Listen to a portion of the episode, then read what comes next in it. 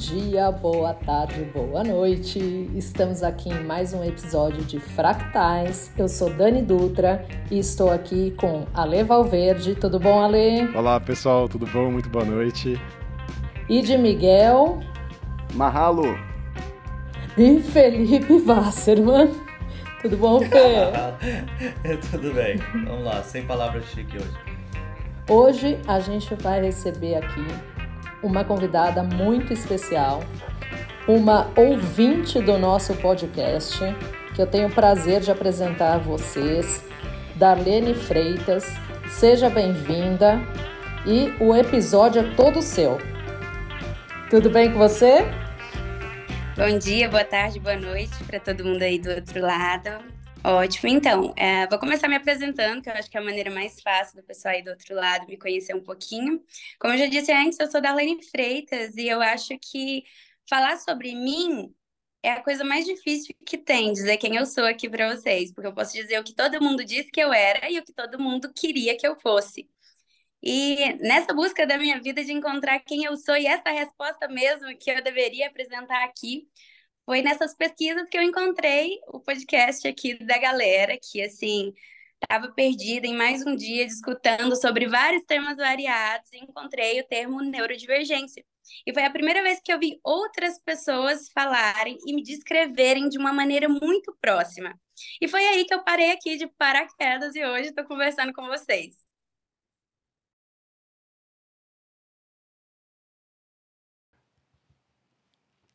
Maravilha, Darlene. Como que foi essa descoberta para você? Assim, que características que você percebeu e aí como que você se mobilizou e, e como que você foi reconhecendo a neurodivergência na sua história? Quando você fala disso, né, que você estava buscando essa figura, essa resposta para quem você era, para a imagem que as pessoas tinham de você ou não e tal. E o que, que você encontrou né, na, de respostas do Fractais? Isso para a gente é, é um, é um elogio quase, né? A gente se sente lisonjeado de saber que a gente tem colaborado e contribuído para que pessoas se sensibilizem e, e, criem a consciência da sua própria condição é, neurodivergente. Então, se você pudesse contar um pouco para a gente, ia ser bem legal. Olha, basicamente, é, em questões de termos, antes eu, custava, eu cursava psicologia e sempre fui muito interessada nesse tipo de assunto. Só que quando você trata uh, certas neurodivergências em específico, você vê muito casos extremos e você não vê muitos adultos falarem sobre o assunto. O que eu achei muito bacana do podcast, porque eu te, tive contato com adultos e adultos que conseguiam falar sobre o tema, e então eu me reconheci parte deles. E foi incrível porque eu sempre me senti um peixe fora d'água e eu recebi muitos rótulos até aqui, e nenhum deles eu coube completamente. E quando eu cheguei, escutei de quatro pessoas várias características que me lembravam, que me descreviam, ou que me acolhiam também, por me sentir parte, isso me deixou muito feliz. lembro de uma fala que o Id falou, que assim, foi uma das principais, que ele disse assim, é, eu posso estar enganada se foi ele, mas eu lembro no episódio que disseram que quando descobriu isso, tinham medo de estar ficando loucos, né? Eu acho que foi o Id, se eu não me engano, que falou isso. E quando ele disse isso, foi claramente o que eu vivia, porque eu sentia sempre que eu estava enlouquecendo. E como eu tinha traços na minha família, que aconteceu isso há um tempo atrás, eu carreguei isso a vida inteira, pensando comigo, gente, eu não sou normal, eu não me enquadro, não, não pareço com nada. Os médicos dizem várias coisas, eu sempre sentia nas minhas crises que eu podia estar enlouquecendo e eu não sabia os motivos. Então, conhecer e ouvir outras pessoas não foi ruim para mim, não fiquei triste de pensar que eu pudesse me encaixar em uma condição, na verdade foi um abraço, foi se sentir parte e principalmente se sentir dentro de um grupo que contava, às vezes em voz de brincadeira, o que vivia no dia a dia e que eu podia me sentir parte como se eu tivesse com amigos mesmo, batendo um papo dos problemas e das alegrias e de tudo que a gente vive, das dificuldades, enfim, e da diferença mesmo.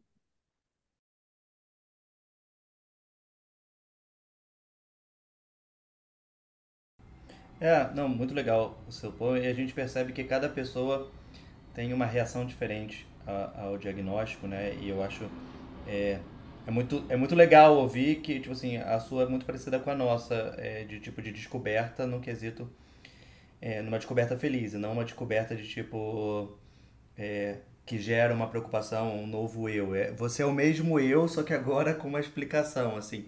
E aí, na, na sua vida toda, assim, e, e, nas coisas que você passou, assim, o que, que você acha que esse é, diagnóstico é, e com a sua personalidade e com o seu eu é, te ajuda as pessoas te entenderem e a você se entender? Olha, uh, basicamente o diagnóstico para mim ele foi quase que como um presente. Eu não acredito que você mude a partir do momento que você recebe um diagnóstico, porque você continua o mesmo. Não é como se a pessoa te pegasse e mudasse sua realidade, mas a partir do momento que você recebe um diagnóstico, você ganha possibilidade de um tratamento adequado. Então, a partir do momento que eu recebi, eu fiquei feliz por fazer parte, me entender parte e poder me compreender e porque tudo aquilo acontecia.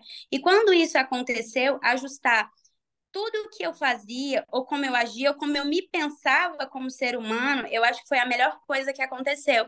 Então, eu acho que as pessoas não têm que ter medo desse diagnóstico, porque às vezes eu comento com clientes, amigos, e a pessoa se assusta, né? Como se eu tivesse mudado, assim, tipo, a pessoa me conhece a vida toda, você conta e ela, não acredito, sério, que tristeza. Eu falo, cara, eu vou continuar a mesma pessoa, né? Como se me dessem um nome que vai mudar, né?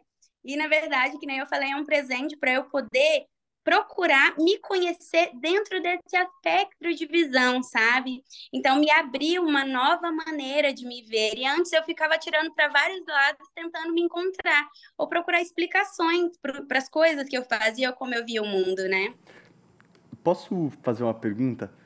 E você tá no mudo. Ah, é, eu esqueço, mas agora não tô mais.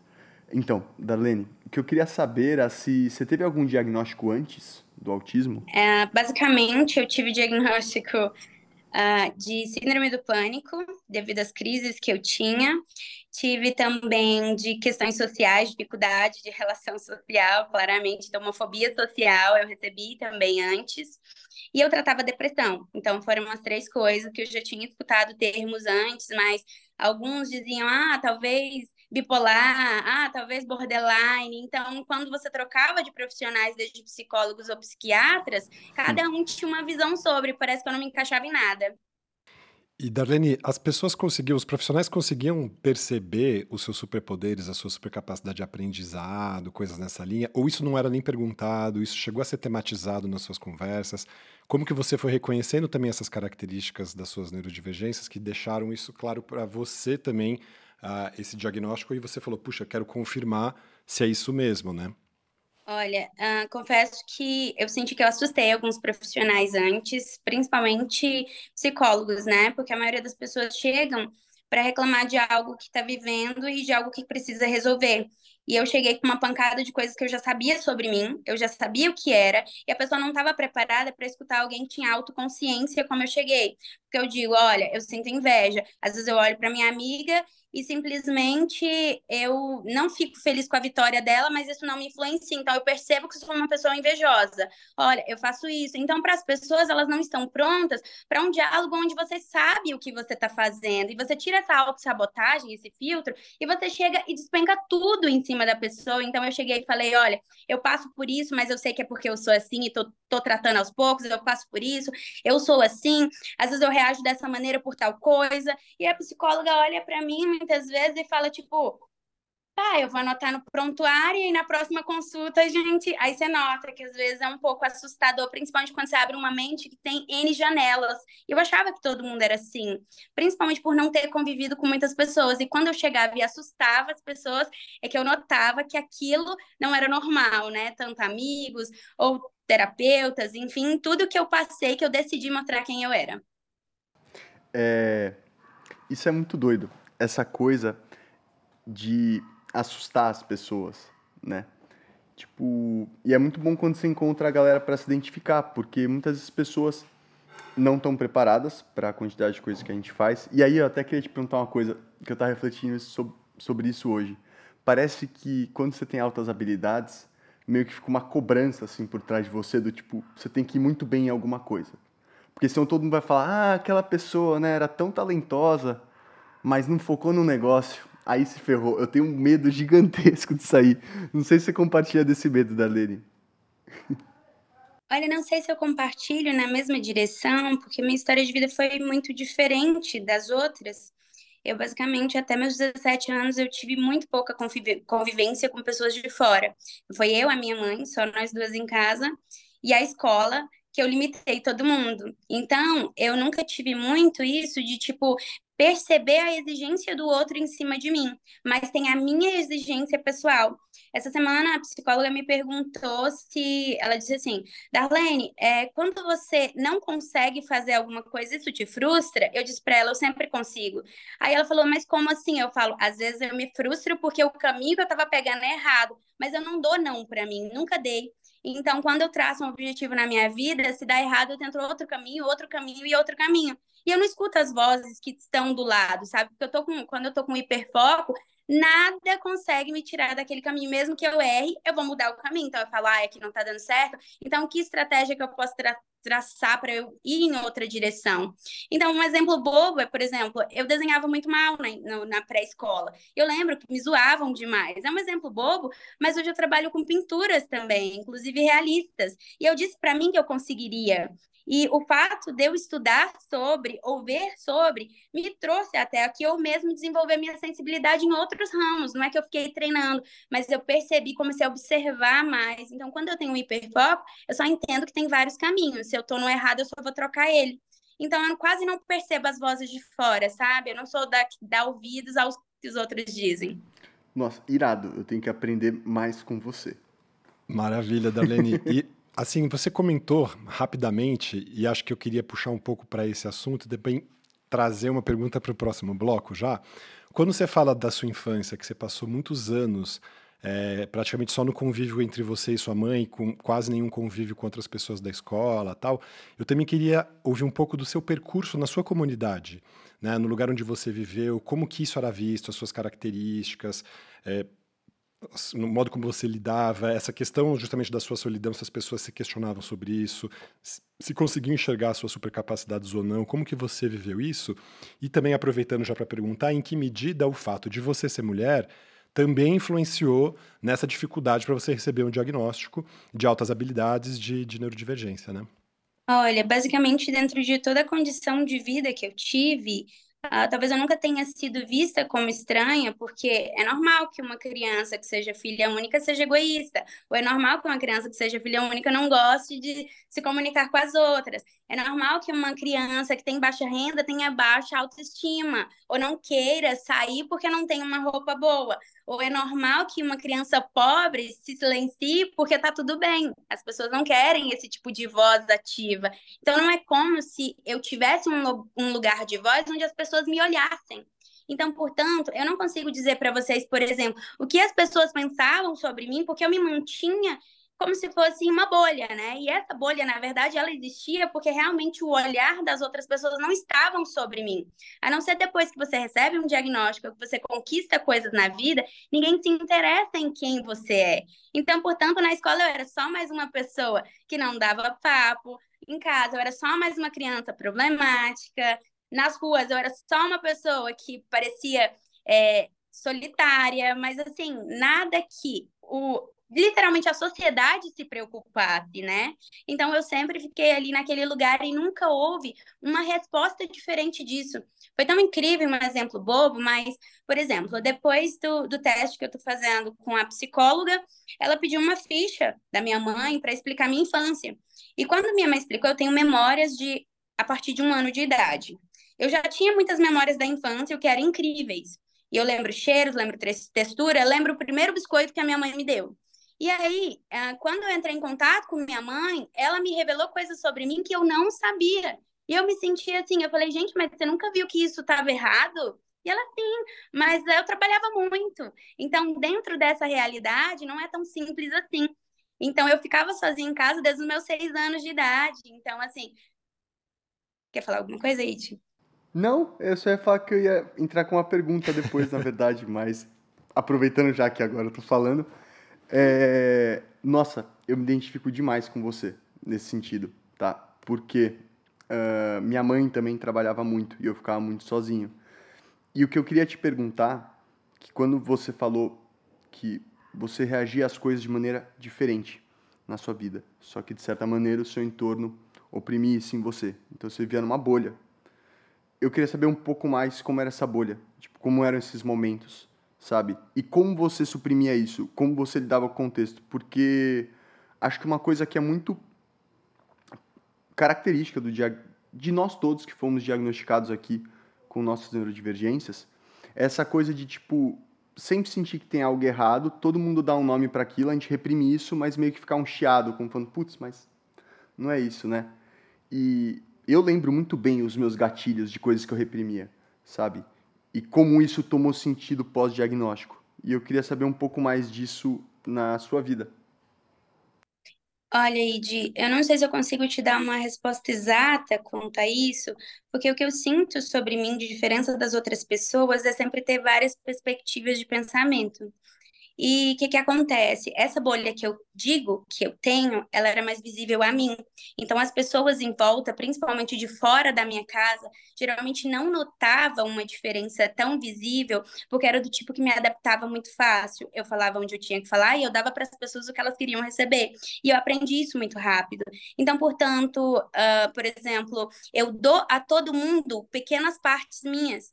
Então, cada pessoa conhece um lado meu, porque isso parece tão grande grande e tão incontrolável que eu nem sequer consigo mensurar quem eu sou no meio disso. Então, a bolha era quando eu me retraía e falava quem eu sou no meio de tudo isso. Porque uma pessoa me procura e conversa de tal maneira, eu vou participar, eu vou estar ali sorrindo. A pessoa conta uma piada, eu vou estar ali sorrindo. Outra pessoa está me contando uma coisa triste, eu percebo como ela gosta que eu reajo e eu dou aquilo para ela. E eu notava que isso não parecia comum. Porque eu falava assim, gente, será que isso é falso? Quando eu percebi que não, é uma adaptação minha que é tão forte que às vezes até a minha esposa estranha um pouco. Ela fala, eu nunca vi uma pessoa desse jeito. Que em todo lugar é uma pessoa, mas todas são você. Então eu conheço todas elas, mas tem pessoas que não conhecem o outro, seu outro lado, e às vezes nem eu te conheço, né?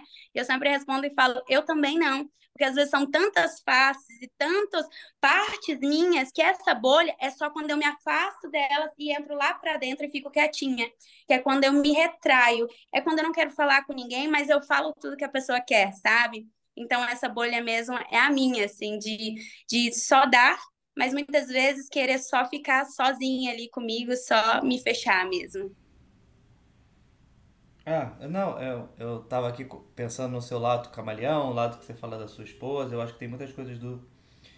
É, não no lugar de fala, assim, mas no, no, no seu eu, é, que, que são é, dificuldades diferentes, até de, de se abrir, de se, de se autoconhecer, né? Então, tipo, uma coisa que você, a gente estava começando antes e a, ainda não, não veio falar, mas o fato de você ser da periferia, é, as, as características suas que são diferentes e eu acho que até no quesito neurodivergência, eu acho que tipo existe bolhas dentro de bolhas dentro de bolhas e, e é muito interessante você que você está é, você vem quebrando todas elas até dentro da neurodivergência assim. Eu queria muito ouvir é, nesse seu lugar porque as pessoas não estão vendo o que, que a gente está vendo você aqui. Então tipo assim, às vezes só a voz é, não passa a, a, a foto toda, né? Então eu queria ouvir de você sobre é, essas peculiaridades suas, esses detalhes, todos em relação à neurodivergência em relação a você mesmo e suas autodescobertas? Olha, é,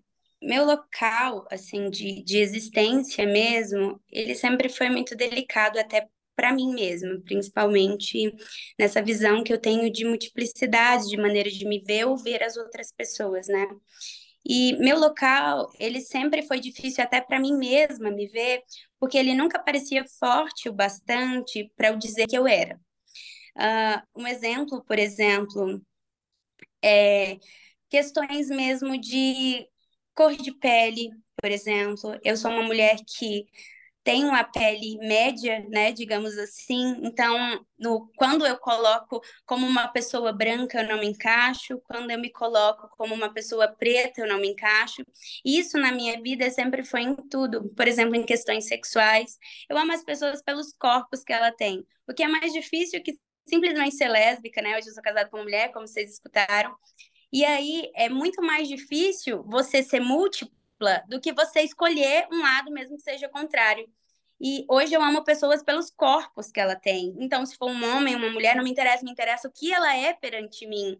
E essa multiplicidade minha é em tudo, né? Então, aqui também eu não conseguia me ver nem para lá, nem para cá. Uh, e em muitas outras questões também, como é, a Darlene, que é influenciadora digital, é uma pessoa que tem muito alcance, que fala muito bem, que consegue palestrar. Já palestrei para 200, 300 pessoas sobre N assuntos de redes sociais, mas a Darlene, que não gosta de se relacionar socialmente. Então, outro lugar que não me enquadro nenhum lado, nem outro. Então, tudo em mim tem essa, essa, essa, várias, várias versões de me ver, né? Uh, outro assunto também é, por exemplo, até no, no meu diagnóstico, a pessoa chega em mim e fala assim, poxa, mas você é tão inteligente em algumas coisas e tem tantas falhas em outras, e realmente isso é real. Por exemplo, eu nunca reconheço o rosto de pessoas, eu nunca gravo nome de pessoas, e isso é extremo. Eu não sei o que é direita e esquerda, horizontal e vertical. Isso é um absurdo para as pessoas quando eu digo que eu sou muito inteligente. Se você me perguntar capitais, eu não sei nenhuma. Geografia, para mim, é uma coisa tão triste, tão triste, que vocês não têm noção do quanto. Você pode me ensinar o que, que é agora, daqui dois minutos você volta e me pergunta, eu não vou saber responder. Meu cérebro simplesmente apaga o que ele não gosta.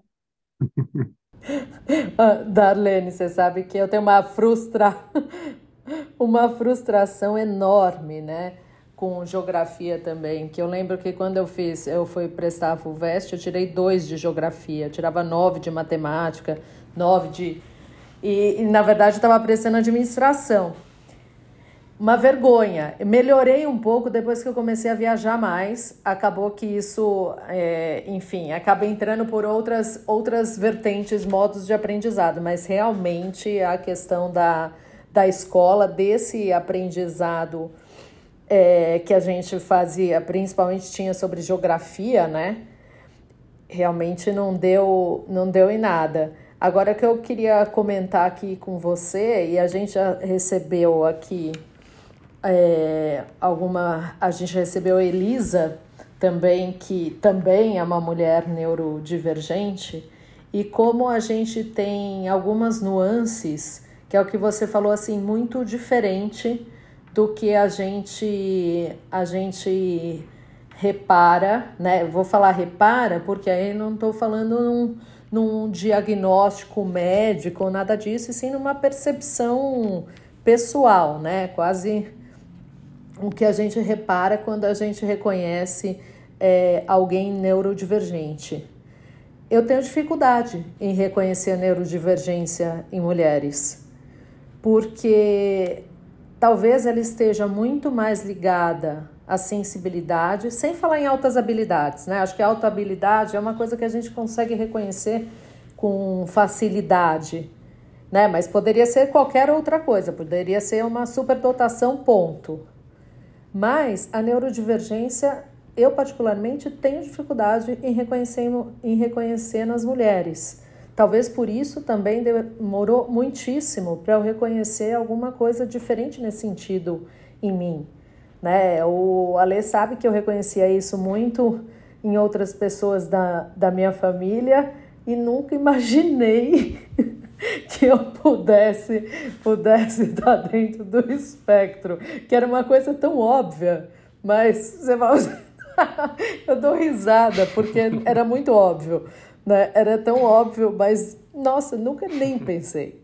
Então eu queria assim, como é que se você se reconhece, que quando você fala, ah, me reconheci em vocês também, se tem uma fala mais feminina, um lugar mais feminino da neurodivergência, que você se reconhece. Por exemplo, quando você falou das, dos múltiplos papéis, das múltiplas coisas e etc., eu super me reconheço nisso que é um, putz, eu não caibo em nenhuma casinha assim que as pessoas gostariam de, de desenhar para mim, né? E muitas vezes eu, eu estou em todas elas. Então, e aí quem que eu sou? Porque eu não posso ser todo mundo, né? Como é que eu me torno única? Não, não, não posso ser tudo. Então tem muito isso, né? Aí eu queria que você contasse um pouco dessa experiência sua.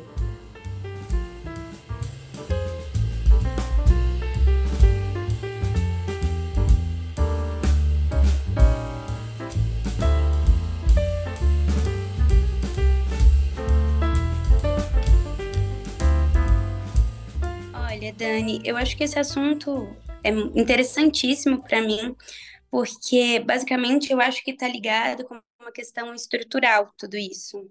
Porque a mulher, desde o início que a gente ouve falar, o que a gente lê um pouco na história mesmo da humanidade, a mulher sempre foi vista como a histérica e sempre foi vista como o papel da que surta, né?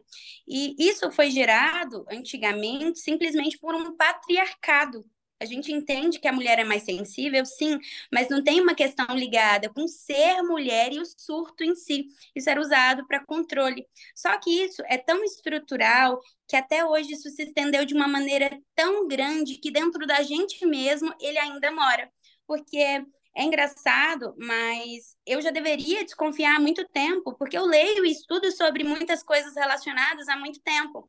Mas todas as vezes que eu tinha uma crise e eu estava batendo no ouvido várias vezes repetidas, eu pensava por mim, eu tenho que parar de ser surtada, eu tenho que parar de ser uma TPM. Eu coloquei um DIL para controle hormonal, porque eu achava que as minhas TPMs eram o meu problema. Porque a vida toda eu escutei, tanto dos pais, nos jornais, nas novelas, tanto na história, que a mulher ela surta fácil, que é normal, que as mudanças hormonais podem causar isso na gente.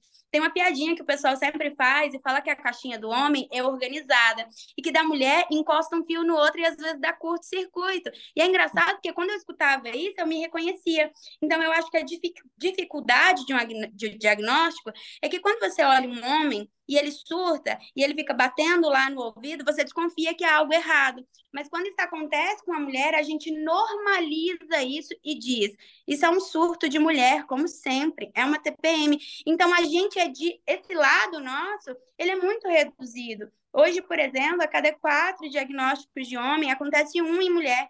A cada 100 homens, 25 são mulheres dentro desse diagnóstico. E o mais engraçado é que em outros casos as mulheres são mais diagnosticadas porque elas procuram mais um médico. E quem visita mais o psiquiatra e o psicólogo são as mulheres, mas por que a dificuldade deles e da gente ver isso? Então, eu acredito que é uma questão estrutural ainda. Estrutural porque a gente sempre se vê nesse lugar, né? E exemplo, por exemplo, antigamente, não tão distante assim, a gente tinha quando a mulher era desobediente, ela era enviada, por exemplo, para ficar é, para fazer uma logotomia, por exemplo, né? Então a gente tem exemplos que a gente sempre foi controlada, consideradas surtadas. E isso ainda mora dentro da gente. Infelizmente, eu reconheço em mim às vezes, porque a gente se exige, a gente diz que as mulheres podem fazer mil coisas e os homens só podem fazer uma. Então, dentro desse caso, olha como é difícil se visualizar, já que todo mundo diz que todas as características que estão dentro disso é ser normal de mulher. Então, assim, são questões muito delicadas de se tratar, né? E muito longas também. A gente poderia falar sobre isso por horas, inclusive, né? É verdade, eu acho que isso facilita para a gente muito o masking, né? A gente, a gente foi, de certa forma, condicionada justamente por toda essa questão histórica, né, do papel da mulher, a, a ah, tá bom, igual você me falou, ah, não quero parecer surtada. Então, ao não querer parecer surtada, eu suprimo essa, essa minha manifestação, eu engulo isso, então perante aos outros, aquilo passa a ser um comportamento normal da mulher. Então a gente fica, nós com os nossos furtos internos, né, sem poder manifestá-los, e ao invés da gente da gente ter, por exemplo, essa visão, o homem ele é violento, né? Se ele se manifesta, ele é violento, tal, e a mulher é histérica. E o histérico, a gente, ó, não, não é permitido ser histérico. Então a gente pega e reprime e reprime isso de uma forma que se torna uma verdade que mesmo a gente depois de um tempo não consegue não consegue mais entender nessa né, questão essa questão do surto. E é engraçado, o homem não é surtado mesmo, né, gente? Mas é isso daí. Ah, vou chamar o Alê para uma. É interessante, é, ficou irado, ou perdeu a, a, linha, passa um pano. A gente tem, a gente tem todos os discursos do mundo para passar pano para homem e a violência masculina, ela também é naturalizada, né? Não é assim mesmo, os homens são assim, né? Paciência. É bem, é bem difícil mesmo, é bem interessante o que vocês estão falando. E Darlene ia fazer um comentário é, dessa questão que você traz da, da sensação de que você, né, que isso significava a sua loucura, assim, a, a, a, os seus atravessamentos, né, das questões da sua neurodivergência. eu também vivia isso, né? Acho que talvez se o Id teve essa fala, eu também tive, nesse sentido de que eu tinha muito medo na minha juventude de perder, é, assim, perder a mão sobre mim mesmo, né? De enlouquecer. É, exato. Porque eu vivia as minhas. A, a, o Ale. não controle do meu pensamento, ou os meus shutdowns, meltdowns, como assim, nossa, eu tô. Assim, se eu não sei me controlar em relação a isso, daqui a pouco eu vou perder a mão mesmo, assim. Então tinha muito essa sensação, né? E você quer falar alguma coisa? Ed, puxar o próximo bloco aqui. Quero. Diga. É, sim, eu quero falar, cara, que eu pensei em você hoje exatamente sobre isso, de você falando que medo de ficar uhum. louco, né? né? Tá repetindo essa coisa do tipo, fazer várias coisas na vida e tal. Acho que todos nós refletimos sobre isso.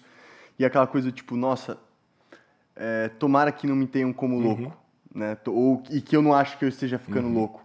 E como numa sociedade meritocrática como a nossa, ter sucesso em certos aspectos uhum. é tão uhum. importante. Então eu tava meio inseguro, cara. E aí quando a Adalene trouxe esse lembrei, eu só queria fazer esse comentário. Ah, e um outro adendo, e também já puxando essa coisa da escola, que é o nosso próximo bloco e tal.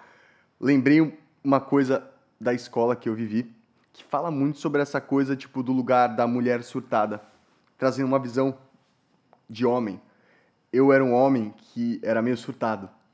Então, tipo, às vezes eu tinha uns freak out assim que a galera não entendia, cara.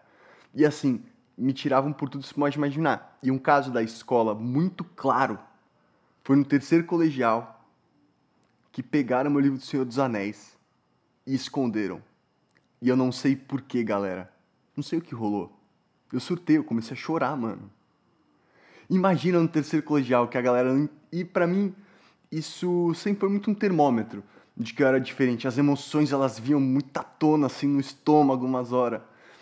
Uh... Então, já que eu falei bastante, eu vou puxar o próximo bloco. Falando de escola. Darlene, você tinha essas emoções na escola? Olha, é, antes de tocar no assunto da escola, eu queria só dar um exemplo, porque é triste, trágico, mas é engraçado, é meio cômico. Eu e a minha esposa temos uma relação muito engraçada, né? Às vezes ela zoa das minhas crises, assim, depois que passa, né? E eu zoo juntos também, claro. E aí eu tenho uma, uma dificuldade, você falou do choro, que eu tenho uma coisa em mim que chega a ser engraçada, que, por exemplo, uma muriçoca assentou em mim. Aí a Débora disse, posso matar? Aí eu falo, pode. Ela bate, eu choro. E eu choro muito. E ela falou, mas eu te avisei que ia bater. Eu falo, não sei, eu me senti ofendida. E aí é muito engraçado, porque a gente tem uns escapes muito engraçados, porque, igual você falou do livro, então eu consigo me entender nessa situação onde ela me avisou. Ou, por exemplo, eu falo assim, espreme esse fim aqui. Aí ela, posso apertar? Eu falo, pode. Se ela aperta e dói demais, eu começo a chorar. Juro para vocês que nem uma sirene, igual uma criança de três anos de idade. E eu choro e ela fala, me perdoa. Eu falo, a culpa não é sua, não, sabe? E aí eu acho que se enquadra muito nisso. Eu acho que cada um tem sua sensibilidade. E a minha é muito engraçada. E voltando para essa questão da escola, então, para a gente encerrar, Darlene, queria aproveitar e puxar algumas coisinhas aqui. É, como que foi o seu percurso nesse sentido? Eu gostaria que você pensasse nesse tema a partir dessa pergunta, a escola que você não teve. Nesse sentido, assim, o que, que a escola não viu, não cuidou, não acolheu, não ofereceu, não entregou, não percebeu, não viu, não sentiu, não cuidou, e, e que talvez você imagine que pudesse ter sido uma escola que, se tivesse tido essa sensibilidade, teria te encontrado lá atrás. E a sua vida poderia ter sido diferente. Não sei se outra, mas diferente. E aí, só queria fazer um comentário. Essa coisa que você falou lá atrás, eu ia fazer o um comentário, mas não deu tempo, dessa dificuldade de reconhecer rostos. Isso tem um nome bonito técnico, chama aprosopognosia. Caraca! Uma palavra grega para variar, né? Gnosia, o conhecimento, prosopo é a face, a, a negação. Então, é uma pessoa que não consegue reconhecer a face dos outros. A prosopognosia. Mas vamos lá. Bom, a escola que você teve não ensinou você essa palavra prosopognosia, né? E não reconheceu que você não sabia reconhecer os rostos das pessoas. Mas qual é essa escola que você não teve, Darlene?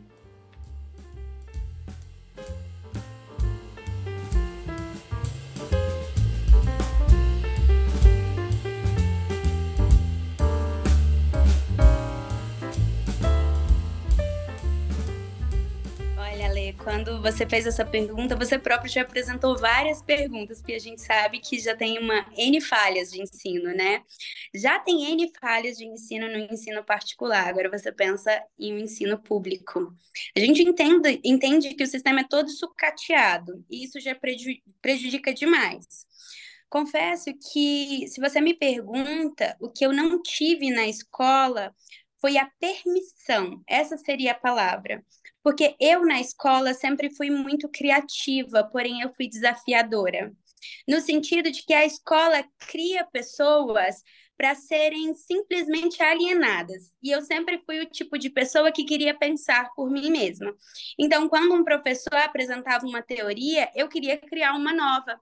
E isso não é muito bem visto dentro da escola, porque o professor se sente desafiado. Isso é muito engraçado, porque eles começaram a me podar desde cedo. Então, a escola que eu não tive foi a que me permitiu ser quem eu poderia ser muito mais. Então, por exemplo, um exemplo assim, gente, na escola é muito engraçado que se você chega em professor e apresenta uma nova teoria sobre um assunto, e a gente está falando de uma teoria que tem embasamento, você chega simplesmente e apresenta, será que isso poderia acontecer assim, assim, assim? O professor te olha e por ele não ter conhecimento, ele te poda, em vez de ir junto com você, essa é a maior tristeza, porque eu sempre fui aquela aluna que foi vista como a desafiadora e a que vai contra. Eu tenho um exemplo muito engraçado, que, por exemplo, eu não faço cálculos nem parecidos com o que todo mundo faz. E meus cálculos são muito estranhos, muito. Eu conto dinheiro de maneira muito estranha. E com isso, eu tive dificuldades com o professor de matemática, que é um exemplo assim mais exato que eu tenho. Eu fiz uma prova e nessa prova precisava seguir, claro, as regras daquela aula que ela tinha dado. Eu entendia como chegava no resultado, mas eu não usava a mesma conta. Então eu cheguei ao mesmo resultado e eu reprovei, quase reprovei nessa matéria, porque ela me deu ruim em média. Ela disse que eu teria colado, porque aquilo não fazia sentido. Eu cheguei nela e disse: então eu posso te explicar. Ela se sentindo desafiada quando eu expliquei, porque eu expliquei, provei para ela meu sentido, que fazia sentido tudo que eu tinha feito, ela simplesmente me podou. E eu me recordo que um dia, ela passando a, a matéria no quadro, lembro que eu precisava de alguns décimos, eu estava no terceiro ano, já tinha passado para a faculdade, precisava entrar. E aí ela me disse assim: então, já que você é tão inteligente, vem aqui na frente explicar. E eu expliquei, cheguei no resultado. Essa professora me odeia até hoje. Então, assim, a gente percebe que a tristeza que eu tive na escola foi exatamente isso, a tesoura de não permitir você ser um novo Shakespeare, por exemplo. A gente parou a história e acha que os pensadores aconteceram há milhões de, centenas de anos atrás e acabou se existe um, você não pode ter um dessa geração, porque ela é muito boba para se formar um pensador. Então, eu acho que a escola que eu não tive é realmente a história, a escola que criou pessoas para pensar, mas ela cria só para alienar. Só, é, uma Maravilha. Uma... Geração Coca-Cola! Não, eu ia dizer outra coisa. Você não precisa ser o novo Shakespeare, você é a Darlene Freitas. E aí, essa Darlene Freitas que você precisa ser ainda bem. E tomara que consiga ser cada vez mais. É, eu queria fazer uma Fala, pergunta Fê. para a Super Darlene Freitas nesse quesito, porque é uma coisa assim é sobre. Na verdade, indo para a questão da periferia, né? Porque muita coisa que a gente está falando, assim. É, a gente teve acesso a psicólogos, psiquiatras e, e, e acessos para é, facilitar o entendimento a, ao nosso diagnóstico ou pessoas em volta que tiveram algum tipo de acesso, um tipo de é, é, escola que consegue trazer uma informação e até uma, um, uma visão sobre nós que abre essa coisa. E, e aí, tipo assim, eu estou falando sem o conhecimento sobre a periferia, mas eu acredito que as pessoas provavelmente tem menos acesso a esse tipo de tratamento e esses tipos de acesso à informação.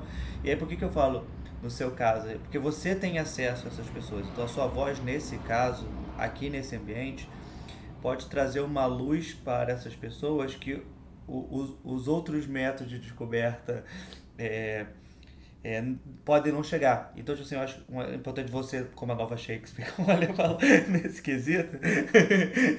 mas eu acho que, tipo assim, você tem um. Eu não sei como é a sua base de seguidores, as pessoas falam, mas eu acredito que tem muita gente é, que te vê com uma luz, te, te vê até com um acesso a essa informação, e seria muito interessante é, você, com a sua voz, é, às vezes dá uma luz para um monte de gente que não vai ter outros acessos através de outros caminhos ou que não estão nem acostumados a ouvir podcast, tipo assim, ou, ou, ou esse, esses tipos de informação. E aí eu queria ouvir de você nesse caso, assim, é, na sua descoberta e, e, como você acha que a gente consegue aumentar essa comunicação e ajudar a gente que talvez não tenha um acesso tão direto. Olha, é, confesso que a diferença é extrema e eu percebo pelo atraso que aconteceu no me auto-perceber. Porque quando a gente vem uh, por exemplo, de uma existência onde você não tem acesso a quase nada, você não se permite ir muito rápido, né? Você nem consegue ir muito rápido. E um exemplo bobo, mas, por exemplo, eu só tive acesso a computadores, a celulares bem mais velho. Porque pela falta de condição em casa, isso não existia. Ainda mais que a cidade que eu moro é mais interior. Então, já viu o War, né?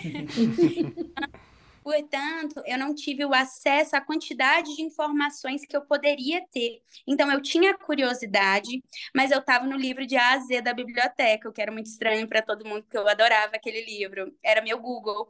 Mas você pensa na dificuldade de acesso que você tem com um livro desse, enquanto uma outra pessoa que nasce em um outro local tem acesso a tudo para se desenvolver. Então, assim, eu não, essa dificuldade realmente foi um tropeço muito grande na minha vida.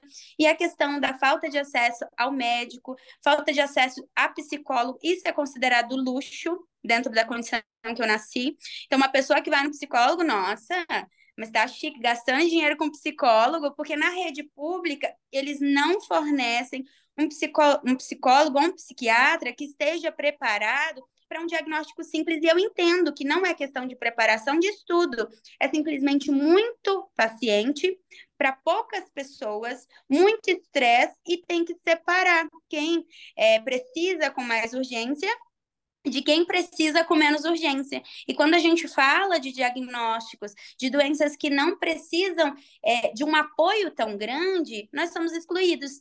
Então, portanto, quando se tem, por exemplo, um autista que visivelmente está dentro dessa condição, ele consegue um atendimento público. Agora, se eu chego num sistema público, olha bem para mim, falando dessa maneira, e digo que eu preciso de ajuda psicológica, vocês acham que lugar da fila que eu vou parar? Então, isso é, é muito complicado, sabe? Porque a gente percebe que aqui tem uma dificuldade enorme. É por isso que você vê tantas pessoas surtando, tanto suicídio e tantas outras condições que a gente ouve falar e percebe, e percebe que a diferença entre as pessoas da periferia são muito grandes. Então, quem vive lá dentro sabe que não é questão de não se cuidar, é porque você não tem tempo, é porque você não pode procurar porque você tem que trabalhar, é porque o sistema público não te oferece um atendimento e todo mundo chama de frescura. Porque dentro de uma condição que você nasce, que você tem que trabalhar para ter o que comer, você acha que é importante procurar um psicólogo? Então, portanto, quando a gente coloca na balança as necessidades básicas do ser humano, quando você está lá embaixo, é muito mais necessário comprar o gás da tua casa que pagar o psicólogo, né? Então, dentro dessa condição, eu acho que, que assim deu para entender bem. Darlene, você gosta de racionais? Oi? Você gosta de Racionais? Não. Já escutei algumas músicas, mas de tabela dos vizinhos mesmo.